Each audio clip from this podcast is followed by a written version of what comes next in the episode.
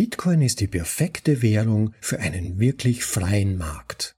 Bitcoin bietet ein sicheres, weltweit zugängliches, erlaubnisfreies Peer-to-Peer-Netzwerk, um Geld zu senden, zu empfangen, zu verdienen, auszugeben und zu sparen. Ohne Dritte, staatliche Ausweise, Zensur, Beschlagnahmungen, hohe Gebühren oder lange Wartezeiten. Ich lese den besten Bitcoin-Content im Space und übersetze ihn damit ihr ihn bequem anhören könnt. Unterwegs oder daheim. Mein Name ist Rob und das ist eine weitere Episode von bitcoinaudible.de.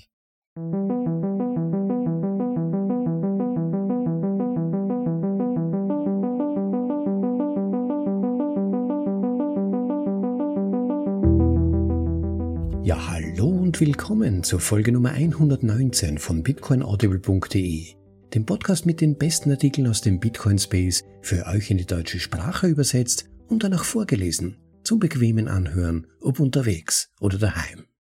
Ja, wer nur passiv darauf wartet, dass der Staat, die Banken und alle von diesen beiden Institutionen profitierenden Firmen Bitcoin anbieten, der müsste vielleicht lange warten.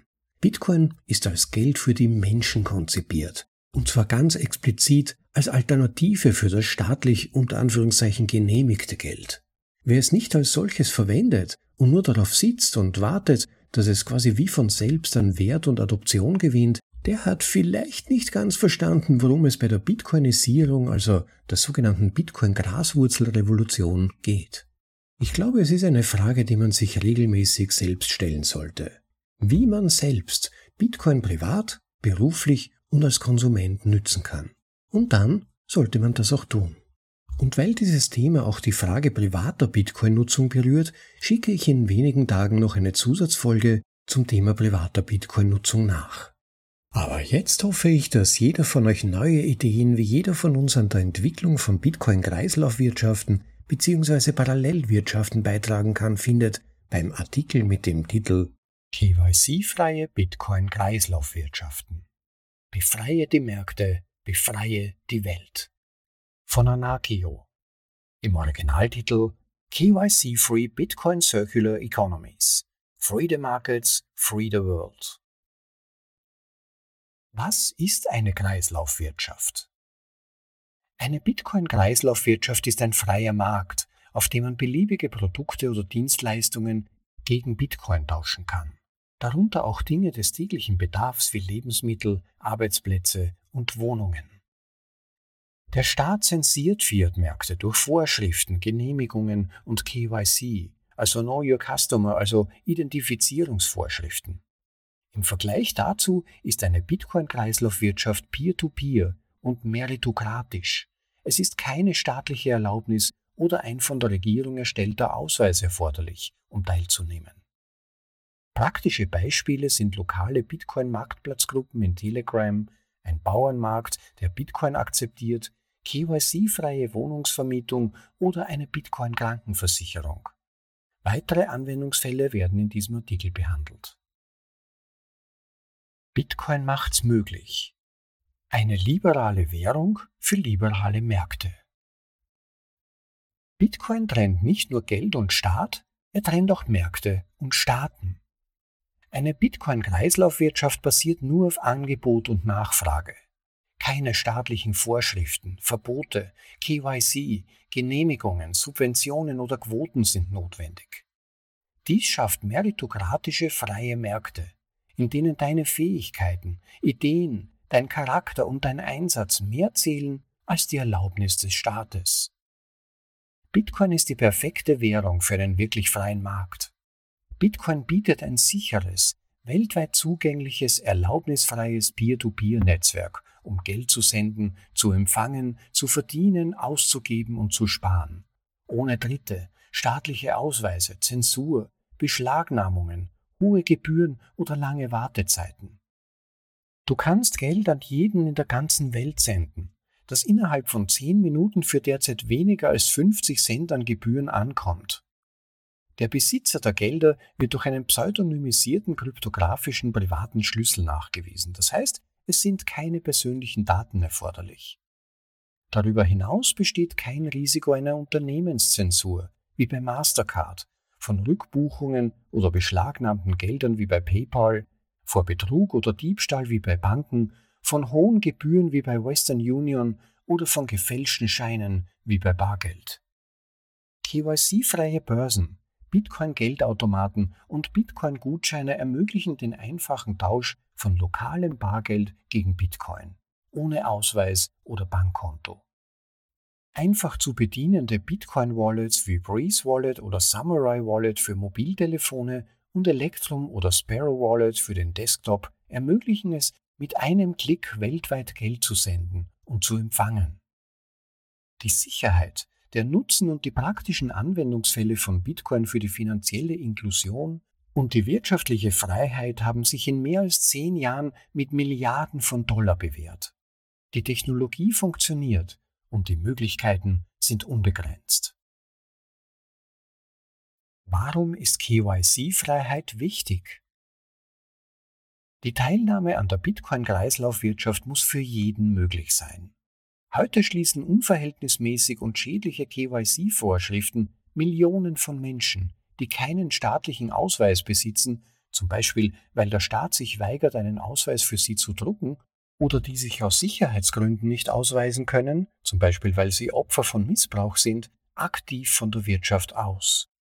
Diese fatalistische und unbarmherzige Form der Diskriminierung wirkt sich auf das tägliche Leben der Menschen aus und schränkt den Zugang zu lebenswichtigen Dingen wie Arbeit, Finanzen, Wohnungsvermietung, Gesundheitsfürsorge, Online-Shopping, Postempfang, Kauf einer SIM-Karte oder Besuch eines Fitnessstudios oder einer Bibliothek ein. In einem leistungsorientierten, integrativen und wirklich freien Markt ist keine staatlich zugewiesene Identität erforderlich. Für einen Arbeitsplatz sind nur deine Fähigkeiten und deine Arbeitsmoral wichtig. Für eine Wohnung ist nur deine Fähigkeit, die Miete zu zahlen, wichtig. Für die Gesundheitsversorgung ist nur dein Gesundheitszustand relevant.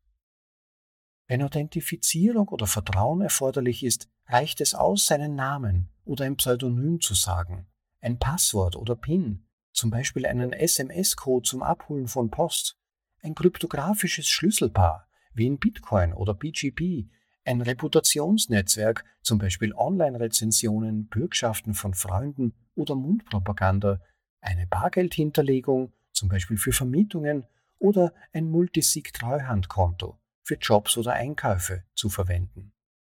Obwohl persönliche IDs ein unnötiges und potenziell gefährliches Konzept sind, sind nichtstaatliche IDs von Blockchain-Plattformen wie BitNation, Mikronationen wie Liberland oder Datenschutzorganisationen wie Digital Courage zugänglicher als das Single Point of Failure der staatlichen ID-Systeme. Der graue Markt bietet seit Jahrzehnten KYC-freie Dienstleistungen an, darunter Jobs, Wohnungen, Gesundheitsfürsorge, Postfächer, SIM-Karten und vieles mehr. Und zwar auf der Basis von Mund-zu-Mund-Propaganda und Bargeld. Durch den Wegfall von Bürokratie, Gebühren und Mittelsmännern sind die Transaktionen einfacher, schneller und billiger. Bitcoin als unzensierbares digitales Peer-to-Peer-Geld hat das Potenzial, stärkere globale und lokale freie Märkte zu ermöglichen, die für alle zugänglich sind. Praktische Beispiele Bitcoin-Kreislaufwirtschaften bieten online und physische Orte für den Handel mit Produkten und Dienstleistungen, frei von Zensur, Überwachung oder Einschränkungen. Kreislaufwirtschaften sind auch als Agoras, Secondary Realms, graue Märkte und Parallelwirtschaften bekannt und sind Teil der agoristischen, Wonu, Cypherpunk, anarchokapitalistischen und libertären Praxis. Ein kurzer Verständnishinweis von mir als Vorleser. WONU, das ist eine unbeholfene Verkürzung der Worte Voluntary Not Vulnerable, also freiwillig nicht verletzbar und zielt darauf ab, dem Zwang des Staates und der Untertanengesellschaft so wenig wie möglich ausgesetzt zu sein. Diese Märkte konzentrieren sich auf Unternehmer, Gemeinschaften und kleine Unternehmen und sie vermeiden staatlich unterstützte Konzerne. Hier sind einige Beispiele für den Anfang, aber es können noch viele weitere hinzugefügt werden. Erstens Bitcoin Craigslist. Verkaufe Produkte und Dienstleistungen gegen Bitcoin auf Peer-to-Peer-Basis, sowohl online als auch vor Ort. Einige Beispiele sind Lebensmittel, Elektronik, Bücher, Kleidung und Autos. Bewertungen und Multisig-Treuhänder können bei Bedarf die Sicherheit erhöhen. Du kannst noch heute damit beginnen, indem du Craigslist, Open Bazaar, Telegram-Gruppen, lokale Kleinanzeigen oder Bitcoin-Marktplätze nützt. Darüber hinaus kannst du Bitcoin in deinem Online-Shop über BTC Pay Server oder SetSale akzeptieren, das als eigenständiger Shop oder als Plugin für WooCommerce verfügbar ist. Zweitens. Klassische Geschäfte und Kleinunternehmen. Von Lebensmittelgeschäften bis hin zu Friseuren, Restaurants, Taxis, Lieferdiensten, Apotheken, Gesundheitskliniken, Fitnessstudios und mehr kann die Einführung von Bitcoin in stationären Geschäften einen großen Beitrag zur lokalen Kreislaufwirtschaft leisten und es bequem machen, mit Bitcoin zu leben. Du kannst Bitcoin-Zahlungen ganz einfach in deinem Ladengeschäft akzeptieren oder deine Lieblingsgeschäfte dazu ermutigen, Bitcoin über eine mobile Wallet oder eine Verkaufsstelle wie den BTC-Pay-Server zu akzeptieren. Du kannst auch Geschenkkarten oder Mitgliedschaften verkaufen, die mit Bitcoin gekauft werden können. Um die Akzeptanz von Bitcoin zu fördern, kannst du den Leuten zeigen, wie man eine mobile Wallet wie Blue Wallet, Breeze oder Samurai Wallet verwendet, wie man KYC-freie Bitcoin mit BISC, Hodel Hodel, Esteco oder einem Bitcoin-Geldautomaten kauft und sogar einen Rabatt für Bitcoin-Zahlungen anbieten. Drittens. Freiberufliche Jobs und Auftritte. Über Bitcoin-Websites für Freiberufler, Telegram-Gruppen und lokale Kleinanzeigen kannst du Arbeit finden und Menschen für Jobs, Gigs und Mikroaufgaben einstellen. Mit Bitcoin kannst du problemlos Mitarbeiter lokal oder weltweit einstellen, ohne Papierkram, Bürokratie oder Einschränkungen. Portfolios, Bewertungen, Meilensteine und Multisig-Treuhänder können dich vor Betrug schützen. Egal, ob du als Remote-Grafikdesigner arbeiten möchtest, lokale Rasenpflege anbietest, eine einmalige Aufgabe oder eine Vollzeitbeschäftigung benötigst. Du kannst deine Fähigkeiten für Bitcoin in einem wirklich leistungsorientierten, grenzenlosen Arbeitsmarkt anbieten. Viertens. Bitcoin Airbnb und Bitcoin Zitadellen. Miete Wohnungen, Büros und Grundstücke mit Bitcoin über ein Bitcoin Airbnb-Netzwerk für langfristige und kurzfristige Unterkünfte. Bezahle auf monatlicher Basis mit Bitcoin, mit Multisig-Treuhandkonto für Kautionen, wenn nötig. Du kannst sogar ein Netzwerk von Bitcoin-Zitadellen aufbauen und mit anderen Bitcoinern zusammenleben, egal ob es sich um eine Nachbarschaft in einer Stadt, ein Dorf auf dem Land oder eine Wohnwagengemeinschaft handelt. Fünftens. Gesundheitskliniken, Apotheken und Bitcoin-Versicherungen. Wenn du ein Arzt, Zahnarzt oder Apotheker bist, solltest du anfangen, Bitcoin-Zahlungen von Patienten zu akzeptieren, die bereit sind, bar zu zahlen. Mit Bitcoin musst du dich nicht mit Versicherungen, Zahlungsplänen oder Schulden herumschlagen. Darüber hinaus könnten ein Bitcoin-freundlicher Telemedizindienst und eine Online-Apotheke den Menschen helfen, von überall aus Zugang zu medizinischer Behandlung zu erhalten. Ebenso könnte eine Bitcoin-Krankenversicherung mit einem Netzwerk von Bitcoin-freundlichen Ärzten, Apotheken und Krankenhäusern den Menschen helfen, gegen eine monatliche Mitgliedsgebühr Zugang zur Gesundheitsversorgung zu erhalten. Sechstens Bitcoin Fundraising. Bitcoin bietet eine einzigartige Möglichkeit, Geld ohne Zensur zu beschaffen. Im Gegensatz zu GoFundMe oder Kickstarter ist kein Bankkonto oder eine staatliche ID erforderlich. Es gibt keine hohen Gebühren, keine Einschränkungen und du kannst anonym spenden. Erstelle einfach eine Bitcoin-Adresse, füge eine Spendenschaltfläche mit Setsail hinzu oder verwende BTC-P-Server für eine voll funktionsfähige Spendenfunktion und du bist bereit, Spenden zu erhalten. Auf diese Weise kannst du Geld für deine Geschäftsidee sammeln, Spenden für wohltätige Zwecke erhalten und für Dinge spenden, die dir am Herzen liegen. Siebtens. Bitcoin-Treffen. Starte Bitcoin-Treffen. Sei es online in einem Forum, Matrix-Raum oder einer Signal-Gruppe oder persönlich in einem Café, Hackerspace oder auf einer Konferenz. Sowohl kleine lokale Treffen als auch große Konferenzen können dir helfen, andere Bitcoiner zu treffen, ad hoc Bitcoin-Marktplätze zu schaffen und dein Netzwerk zu erweitern. Lerne Menschen aus allen Berufsgruppen kennen, wie Landwirte, Ärzte, Programmierer, Lkw-Fahrer und mehr und baue eine Bitcoin-Community auf. Achtens, Proxy-Händler. Über Proxy-Händler kannst du ohne KYC auf SIM-Karten zugreifen, Post empfangen, Grundstücke kaufen, Fiat-Zahlungen vornehmen und vieles mehr. Der Proxy-Händler registriert den Dienst unter seinem Firmennamen und du zahlst ihm eine Gebühr in Bitcoin. Auf diese Weise bilden Proxy-Händler eine Brücke zwischen der freien Kryptowirtschaft und der Fiat-Wirtschaft. Im Gegensatz zu Briefkastenfirmen mit nominierten Geschäftsführern benötigen Proxyhändler keine staatlichen Ausweise. Dies bietet eine zugängliche und pseudonyme Methode für den Zugang zu notwendigen Dienstleistungen.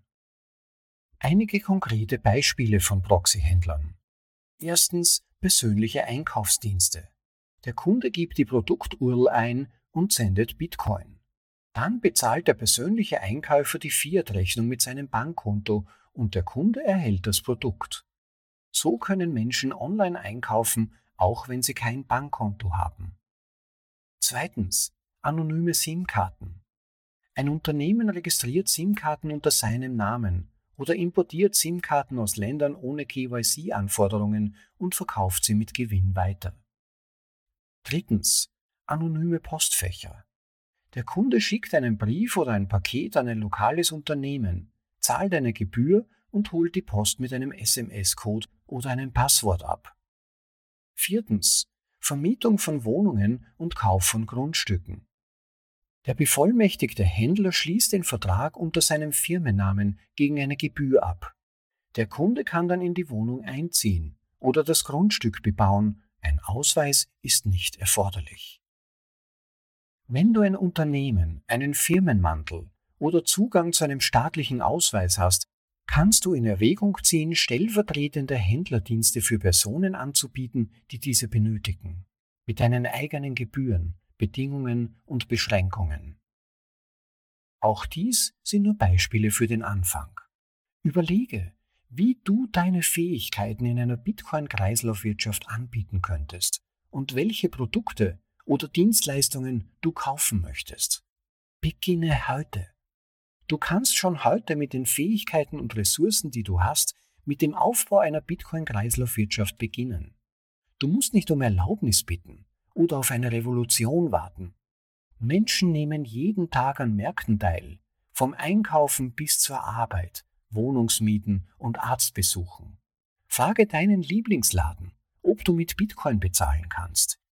Hänge ein Wir akzeptieren Bitcoin-Schild in deinem Geschäft auf oder gründe eine lokale Telegram-Gruppe für deine Stadt. Hole dir die Kontrolle vom Staat und dessen Diebstahl, Überwachung und Zensur zurück. Es geht um dein Geld, deine Fähigkeiten und deine Zeit.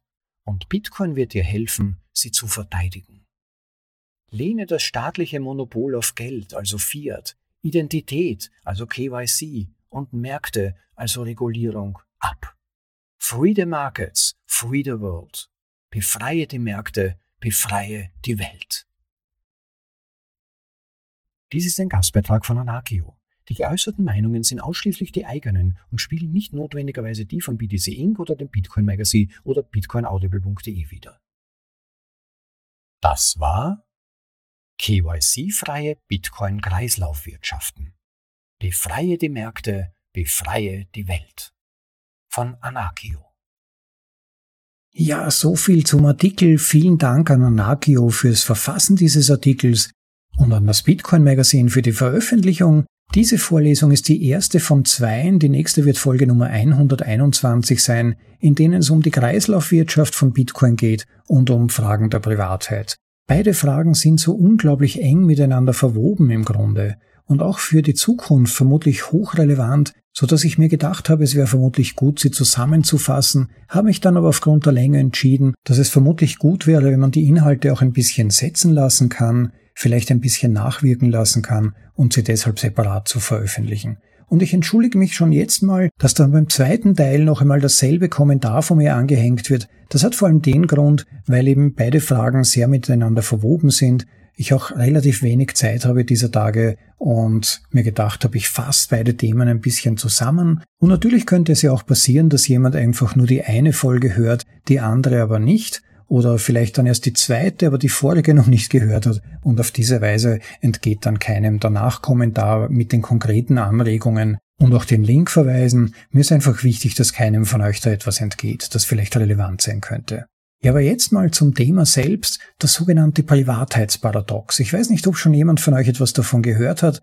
Es geht im Grunde darum, dass jeder in der Community zwar behauptet, dass ihm Privatheit wichtig ist, selbstredend, nicht wahr? Aber in der Praxis verhalten sich die meisten dann doch anders. Und zwar so, dass eigentlich kaum Privatheit bei ihren Aktivitäten übrig bleibt. Dabei ist Privatheit einer der Hauptpfeiler für persönliche Souveränität für die Entwicklung unserer Persönlichkeit und unseres Charakters und für unsere Autonomie. Unterdrückt und vernachlässigt man die Möglichkeit von Menschen, zumindest ein gewisses Mindestmaß an Privatheit in ihrem Leben zu halten, dann bleibt früher oder später von diesen Qualitäten und diesen Hauptpfeilern der Menschlichkeit sehr wenig bis gar nichts übrig. Und insofern wird es den Schutz von Privatheit benötigen, um auch nur im entferntesten eine Chance zu haben, beispielsweise Regierungen zu reformieren, die Wissenschaft voranzutreiben, uns als Spezies, als Menschen weiterzuentwickeln. Wenn ihr nur mal darüber kurz nachdenkt, wie wichtig Privatheit ist. Wir brauchen einen Raum, in dem wir ganz wir selbst sein können. Wir müssen selbst entscheiden können, wie viel von uns wir mit der Welt teilen wollen. Das ist ein ganz wesentliches Element menschlicher Autonomie, der Persönlichkeitsentwicklung und auch der psychischen Gesundheit frei damit experimentieren zu können, wie man sein will oder wie man sein kann, ohne daran denken zu müssen, wie das jetzt gesehen oder interpretiert wird von unserer Umgebung. Wenn ihr euch vorstellt, ganz allein in einem Raum zu sein, irgendein Lied zu singen, vielleicht ganz falsch zu singen, oder über einen blöden Witz zu lachen, nackt rumzulaufen oder etwas Verbotenes anzusehen, und was es für einen Unterschied macht, wenn wir dabei beobachtet werden würden oder uns auch nur beobachtet fühlen würden. Das ändert unser Verhalten fundamental. Das ändert unseren Referenzrahmen. Und plötzlich betrachten wir uns dann selbst quasi von außen und wir überlegen, wie wir wahrgenommen werden. Wir brauchen einen kleinen privaten Platz für uns selbst, private Zeit, wo wir uns selbst erfahren können, ohne dass uns jemand bewertet. Zu diesem Thema gab es mal einen bemerkenswerten Vortrag von Glenn Greenwald in den TED Series. Das sind diese kurzen Impulsvorträge von interessanten Wissenschaftlern, Zeitzeugen oder Menschen, die ganz spezifische Erfahrungen in ihrem Leben gesammelt haben, die mittlerweile leider ein bisschen politisiert sind und zum Teil ein bisschen missionarisch wirken. Aber es gab auch eine Zeit, in der wirklich so gut wie jeder Vortrag wirklich einzigartig war und hochbrisant und spannend und eben wie gesagt auch den von Glenn Greenwald mit dem Titel Why Privacy Matters. Wer noch nicht gehört hat, wen aber das Thema an sich interessiert, ich werde den Vortrag in jedem Fall in den Show Notes zu dieser Episode auf unserer Website bitcoinaudible.de verlinken, denn in ihm erklärt Glenn Greenwald wirklich eindrücklich, wie wichtig Privatsphäre für uns alle ist und vor allem aber für unsere Gesundheit auch wichtig ist. Und er spricht darin auch über die Rolle des Überwachungsstaates und das Design des sogenannten Panoptikums, wenn ihr davon noch nicht gehört habt, das Panoptikum ist ein Modell gewissermaßen von einem Gefängnis, in dem jede Person ständig von einem zentralen Punkt, einem Turm aus überwacht werden kann. Aber eines der Schlüsselelemente des Panoptikums war, dass das Design so war, dass die Gefangenen nicht in das Panoptikum sehen konnten, also nicht die Beobachter sehen konnten. Sie konnten also nicht sehen, ob sie beobachtet werden oder nicht. Das heißt, sie mussten letztendlich im Zweifel annehmen, dass sie zu jedem Zeitpunkt beobachtet wurden. Das wurde also zu einem Gefängnis für den Verstand, niemals etwas zu tun, für das man verurteilt werden konnte. Und das, das ist die ultimative, das ultimative Tool zur Kontrolle der Bevölkerung. Gemäß Michel Foucault, der in diese Richtung geforscht hat. So können Menschen in die Konformität manipuliert werden. So können Menschen gleichgeschaltet werden statt sie selbst zu sein, indem man ihnen die Möglichkeit nimmt, sich offen auszudrücken, also sich so zu zeigen, wie sie wirklich sind. Aber eigene Gedanken verfolgen zu können, so sein zu können, wie man wirklich ist, das ist ganz wichtig, eine Grundvoraussetzung sogar dafür, um auch Großes entwickeln zu können, Neues entwickeln zu können. Weil nur in unserer Individualität werden wir besonders stark. Nur dort können wir zur Höchstform auflaufen. Da suchen wir dann normalerweise nach etwas, das in irgendeiner Weise bedeutsam und wertvoll für uns ist. Und davon können dann häufig in weiterer Folge auch andere profitieren. Unsere Familie oder Freunde, die Gruppen, in denen wir uns bewegen, unsere Arbeitsumgebung, das Land, in dem wir leben, die Gesellschaft als Gesamtes kann davon womöglich profitieren. Das bringt uns weiter, aber während wir in Gruppen sind, dann reduzieren wir uns häufig auf den, ja eigentlich geringsten gemeinsamen Nenner. Wir sinken auf unsere tiefste Form. Wir neigen dann dazu, mit der Masse mitzugehen, uns der Mehrheit gemäß zu verhalten. Wir sind alle soziale Wesen. Wir wollen uns mit den anderen gut stehen. Wir wollen nicht aus der Menge herausstechen und dann womöglich Ablehnung riskieren. Und insofern verhalten wir uns lieber so, wie die Mehrheit es für akzeptabel hält, beziehungsweise so, wie wir das annehmen, dass sie es für akzeptabel hält, statt etwas Bedeutungsvolles in dem zu suchen, was wir tun, was wir glauben oder sagen. Aber es ist eben gerade die Individualität, die uns herausfordert. Es ist die Individualität, die uns über den Durchschnitt hinausbringt, die uns in neue Höhen führt. Und wenn man aber jetzt diesen Gedanken noch ein wenig weiterführt und darüber nachdenkt, dass ja je mehr das Internet relevant wird, ja für alles, was wir tun, je mehr es die Schnittstelle für all das wird, was wir tun, für den Handel zum Beispiel, umso wichtiger wird es, dass auch dort Privatheit möglich ist, beziehungsweise die Privatheit und Autonomie der Menschen dort auch geschützt wird.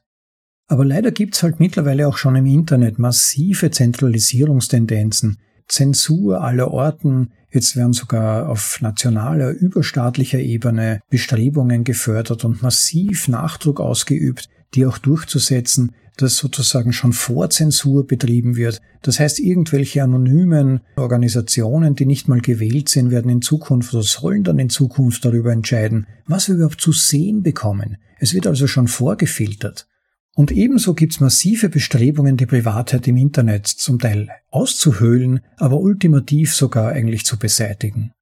Und wie immer werden dann düstere Bedrohungsszenarien angeführt, warum das so sein muss, warum das unvermeidlich wäre angeblich. Und es ist ja auch nicht so, dass Bedrohungen nicht existieren würden. Die Frage ist nur, wer der Richter sein sollte darüber, was erlaubt sein soll und was nicht. Oder ob die Einrichtung so eines Panoptikons im Internet, wo man in gewisser Weise bei jedem Mausklick, den man tut, überlegen müsste, ob der jetzt womöglich illegal sein dürfte. Ich habe jetzt kürzlich gelesen, dass in einem amerikanischen Bundesstaat falsches Gendern zukünftig eine Straftat sein soll.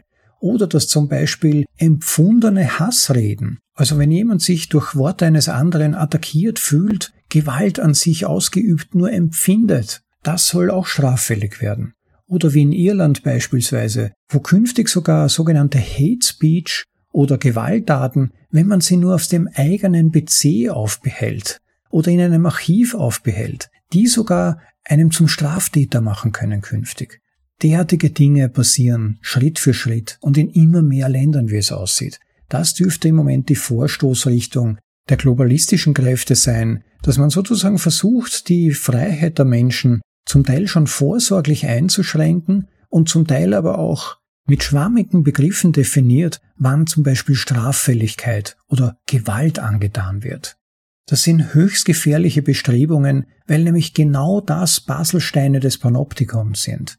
Dass sich Menschen zunehmend beobachtet und überwacht fühlen und sozusagen schon prophylaktisch Denkverbote in ihrem Gehirn einrichten müssen. Sich selbst zensieren müssen, prophylaktisch, um nicht zu potenziellen Straftätern zu werden. Und die Gegenbewegung dazu wäre Privatheit. Aber wie gesagt, das Privacy-Paradoxon hält uns allzu oft zurück. Allzu oft geben wir unsere Privatheit für Bequemlichkeit auf. Ach, jetzt sind schon alle meine Mails bei Gmail, das ist so bequem und wäre umständlich, das jetzt umzustellen. Oh, alle meine Kontakte und Kalendereinträge sind im Google-Kalender. Oh, all meine vertraute Software ist auf Windows. Hm, das wäre jetzt wirklich ach, so anstrengend, das alles umzustellen. Vielleicht mache ich das mal. Na, nicht diesen, aber vielleicht in der nächsten Sommer. Vielleicht nehme ich mir dann da mal Zeit. Bitcoin, KYC freikaufen. Uh, BISC, ich habe es mal angeschaut, das wirkt so globig und wenig userfreundlich. Hodel Hodel kenne ich nicht, habe ich noch nicht ausprobiert. Ich habe mal ganz kurz reingeschaut. Die Angebote sind immer teurer als auf meinem Lieblingsexchange und dann gibt's immer Anbieter, so private mit irgendwelchen komischen Pseudonymen. Mir ist das alles ein bisschen suspekt. Ich möchte das lieber auch noch nicht ausprobieren. Ich warte noch ein bisschen. So leben wir alle unser Privacy-Paradoxon. Aber ich muss zugeben, ich selbst bin da auch nicht frei von Nachlässigkeiten. Aber genau deshalb ist es so wichtig und toll, dass im Bitcoin Space immer mehr Privatheit auch automatisiert wird, dass Dinge wie CoinJoin, Taproot, Signature Aggregation und so weiter, vieles davon auch auf Lightning schon umgesetzt wird und es vielversprechende Ansätze zum Beispiel in ARC Wer davon noch nicht gehört hat, in Vorlesung 114 widme ich mich diesem Thema ganz spezifisch mit einer Vorlesung des Schöpfers sozusagen von ARC, eine Second-Layer-Lösung, die an Lightning Network andockt und wo Privacy dann bei jeder Transaktion direkt integriert wäre. Was natürlich ein unglaublicher Vorteil für die Automatisierung dieser Privatheitsprozesse in Bitcoin ist, weil man sich dann nicht mehr spezifisch darum kümmern muss oder womöglich sogar erhöhte Kosten damit verbunden sind, sondern es, ja, vollautomatisch passiert. Besonders toll und vielversprechend finde ich immer auch Lösungen, bei denen Privatheit keine zusätzlichen Kosten verursacht, wie eben bei ARC oder auch RoboSets beispielsweise, Gerade auch, weil wir leider dazu neigen, die Kosten für den Verlust oder die Aufgabe von Privatheit nicht einzubeziehen. Wir sind da sehr kurzsichtig. Wir schauen auf die verfügbaren Angebote, uh, oh, das kostet doch 30 Euro, wenn ich meine Transaktion jetzt mit einem CoinJoin anonymisieren würde, das lasse ich lieber. Was dann drei oder vielleicht zehn Jahre später passiert, dass diese Transaktionen dann mit meiner biometrischen Identität, wenn ich beispielsweise für einen KYC-Prozess bei einem Exchange mein Gesicht habe scannen lassen, meine komplette Finanzhistorie nachvollziehbar ist über Jahre bei diesem Exchange, aber auch verbunden mit meinen Kontenbewegungen, bei den Banken, die mit dem Exchange verbunden sind und so weiter. Das bedenken die wenigsten von uns oder wir verdrängen es einfach. Der Schaden ist so zeitverzögert und zu wenig im Vorhinein sichtbar.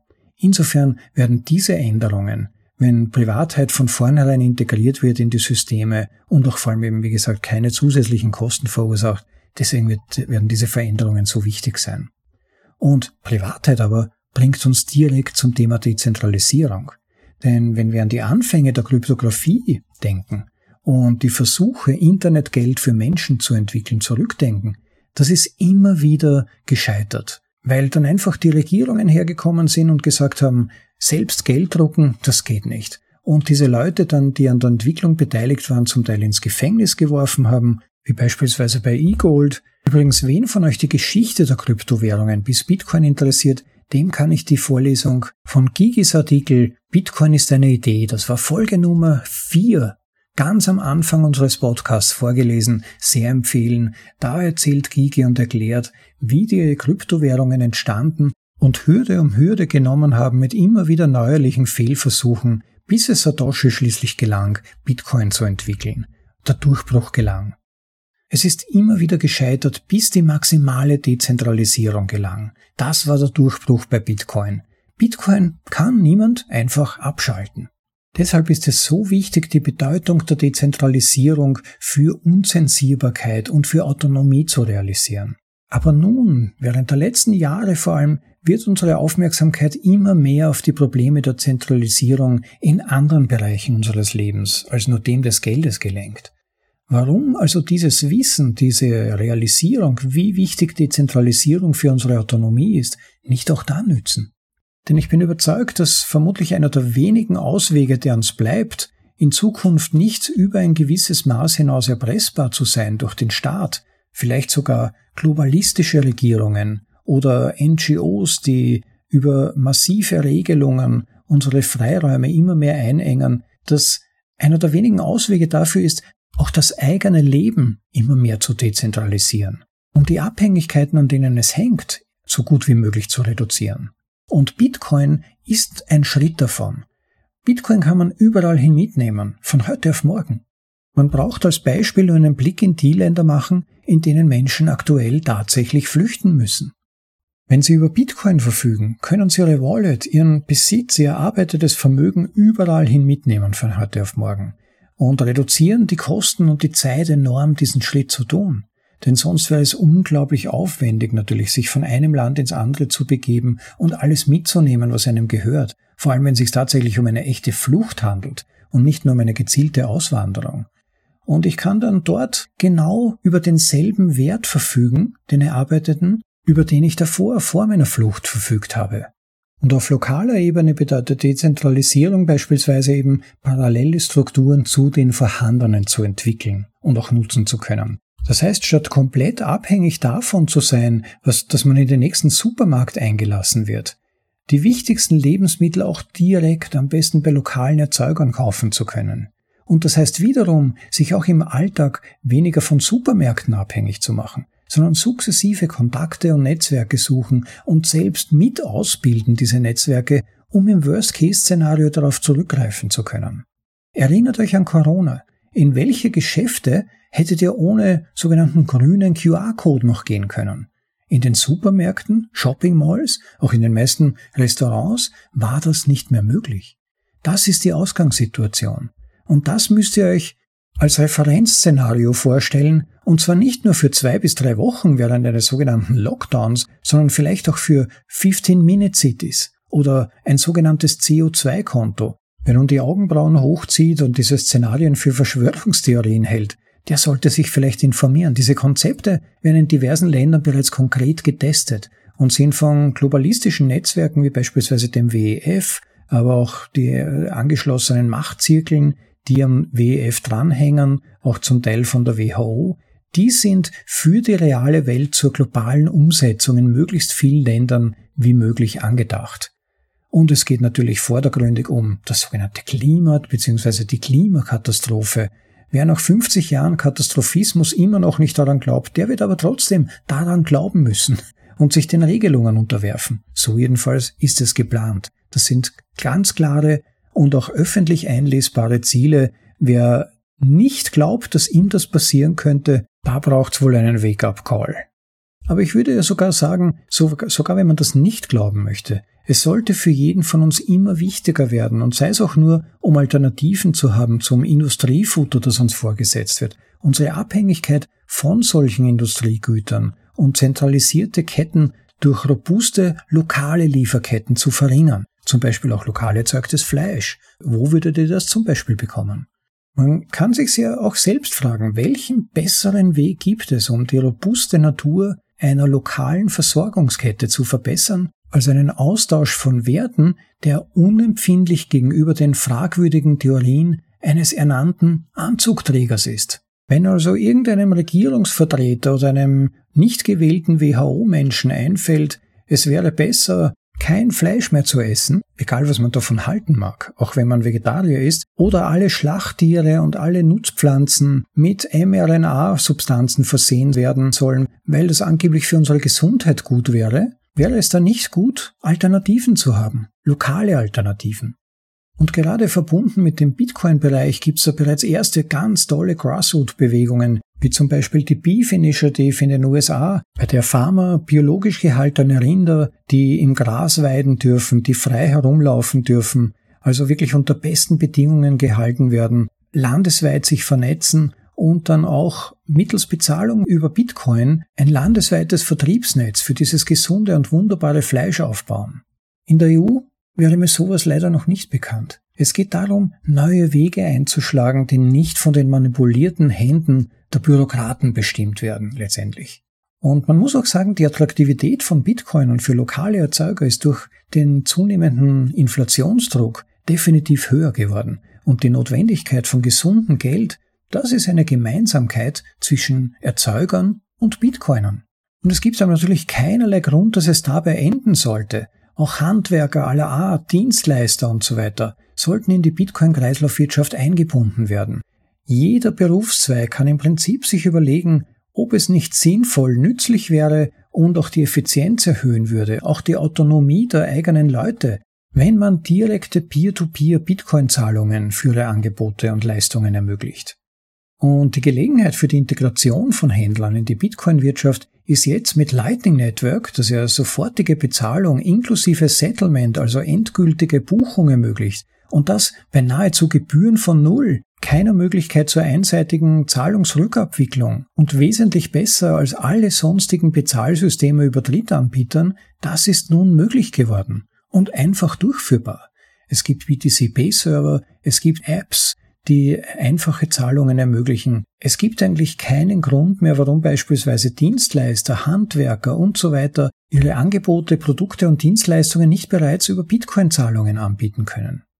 Was halt auch noch viel zu wenig Menschen tatsächlich verstehen, aber Bitcoin so unglaublich auszeichnet, ist, dass die Energie, die durch den Proof of Work verbraucht wird, Bitcoin mit der physischen Welt verbindet. Und als Menschen, die die Einführung von Bitcoin vorantreiben wollen, müssen wir Bitcoin auch mit der physischen Welt durch unsere Befürwortung und Allianzen verbinden. Das ist, glaube ich, ein Ziel, wo sich jeder von uns fragen sollte, wie kann ich mit meinen Dienstleistungen, den Produkten, die ich anbiete, der Arbeit, die ich für andere tue, wie kann ich da Bitcoin integrieren, zumindest eben als parallele Möglichkeit zu den bestehenden Systemen? Und umgekehrt aber auch, wenn es gewisse Geschäfte gibt, gewisse Handwerker, Dienstleister, Produktanbieter, Kreative, was auch immer, die ich öfters nutze, warum nicht auch zwischendurch immer wieder mal fragen, wie schaut's aus? Wann bietest du, wann bieten Sie Bitcoin-Zahlungen an? Ich würde gern mit Bitcoin bezahlen.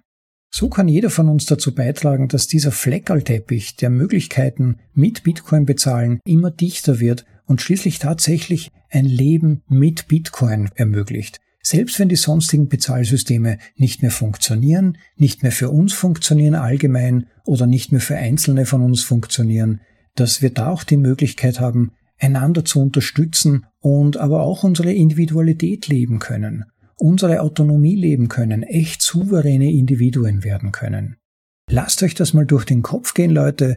Schaut euch die Links an, auf die im Eintrag zu dieser Episode verwiesen wird und bei dieser Gelegenheit, ich habe mal in meine Referweise auf Hodel Hodel geschaut. Da muss ich sagen, ihr seid wirklich nachlässig, liebe Leute. Es kann doch nicht sein. Soweit ich gesehen habe, war die letzte Anmeldung bei Hodel Hodel über meinen Reflink vor einem halben Jahr. Es kann doch nicht sein, dass alle von euch schon einen Hodel Hodel Account haben. Nutzt Hodel Hodel, Leute. Eine wirklich ganz, ganz praktische Möglichkeit, an KYC-freie Bitcoin zu kommen, zu einem relativ geringen Premium, meistens sind so zwei bis fünf Prozent mehr, die man zahlen muss. Aber dafür kann man das direkt über, die, über das eigene Bankkonto machen, direkt Peer-to-Peer -Peer zahlen und hat's mit Verkäufern in aller Regel zu tun, die auch schon viele, viele Trades gemacht haben, ein hohes Vertrauensrating haben und hat dann innerhalb von ein bis zwei Tagen seine KYC-freien Bitcoin direkt in seiner Wallet. Es ist wirklich ein tolles Service. Probiert's mal aus und wenn ihr eben den Reflink, der unterhalb dieser Episode angeführt sein sollte, aber auch auf unserer Website zu finden ist, nutzt, dann spart ihr bei den ersten Trades sogar zusätzlich Spesen. Also nutzt den Reflink, schaut dort mal rein, meldet euch an und sei es auch nur für den Fall der Fälle, dass ihr dann dort schon einen Account habt und probiert mal ein oder zwei Trades aus. Es muss ja nicht viel sein. Man kann schon ab 50 Euro oder sogar geringere Beträge mal einen Testkauf absolvieren, schauen, wie es klappt und dann tiefer einsteigen, wenn man das Gefühl hat, ja, das passt, das funktioniert so. Es ist auch hochgradig sicher, weil die Trades über Multisig-Verfahren abgewickelt werden. Das heißt, wenn man beispielsweise Bitcoin kauft, dann muss der Verkäufer zunächst mal die Bitcoin in eine Escrow-Wallet transferieren, wo sie dann gesperrt sind. Dann überweist man das Fiat-Geld und wenn der Eingang des Geldes bestätigt wurde, werden die Bitcoin automatisiert zur Transaktion an die eigene Wallet freigegeben. Das heißt, man geht eigentlich kein Risiko ein, denn wenn es zu einem Disput kommen würde und der Verkäufer beispielsweise angeben würde, er hätte das Geld nicht erhalten, man das aber nachweisen kann, würden dann die Bitcoin doch durch das Service von Hodel Hodel automatisch in die eigene Wallet transferiert. Und umgekehrt, auch für Verkäufer gibt es große Sicherheit, weil sie ja auch die Bitcoin erst freigeben müssen, nachdem tatsächlich das Fiat-Geld auf ihrem Konto eingegangen ist. Also ein System, das alle Möglichkeiten von Bitcoin optimal utilisiert, um solche Trades abzuwickeln und meine Erfahrung zufolge eines der besten Service, um an KYC-freie Bitcoin, maximal KYC-freie, denn natürlich sind die Transaktionsdaten auf dem Bankweg bekannt, aber sie sind ja auch nicht benannt und da steht nirgends Hodel Hodel oder Bitcoin-Kauf, sondern es ist anonymisiert. Das heißt, der Bank gegenüber ist ja nicht jetzt ohne weiteres transparent, wofür dieses Geld tatsächlich verwendet wurde. Also da müsste schon jemand gezielt nachforschen. Insofern ist es eine ganz bequeme und super easy Möglichkeit aus meiner Sicht. Ich habe schon fast unzählige Käufe damit abgewickelt, auch zum Teil einige Verkäufe und es hat kein einziges Mal ein Problem gegeben. Ein ganz tolles System und es sollte dem auf jeden Fall mal eine Chance geben. Und wie gesagt, wie schon oft in den Vorlesungen erwähnt, KYC-freie Bitcoin werden in Zukunft aus meiner Sicht ganz enormen Bedeutung gewinnen. Niemand möchte seine kompletten Bitcoin-Besitz transparent bis in alle Ewigkeit womöglich in latent unsicheren Datenbanken gespeichert wissen. Ja, so viel mal zur heutigen Vorlesung und auch zur Vorlesung des speziellen Artikels zur Privacy. Ich danke nochmal dem Bitcoin Magazine für die Veröffentlichung und auch den beiden Autoren, die diese Artikel möglich gemacht haben. Bitcoin Magazine immer wieder empfehlenswert für gute und lesenswerte Artikel, aber keine Sorge, wenn ihr keine Zeit dafür habt. Wir suchen die besten davon für euch heraus und lesen sie euch vor. Zum bequemen Anhören, ob unterwegs oder daheim.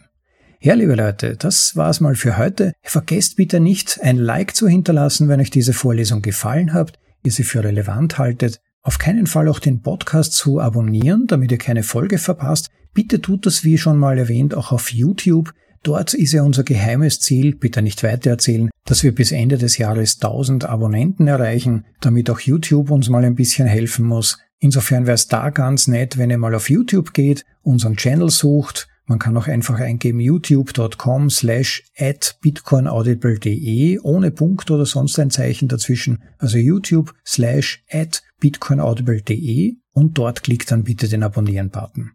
Ja, und diejenigen von euch, die wir besonders lieben, sind natürlich die, die das Value for Value Prinzip verstanden haben und diesem auch folgen. Value for Value, das ist das Prinzip, dass wenn man Wert durch etwas erfährt, in das jemand Arbeit und Zeit investiert hat, auch Wert in Form von Arbeit und Zeit slash Geld zurückgeben sollte. Damit sich's für die andere Seite auch in gewisser Weise rendiert und sie motiviert wird, weiteres zu erzeugen und zur Verfügung zu stellen.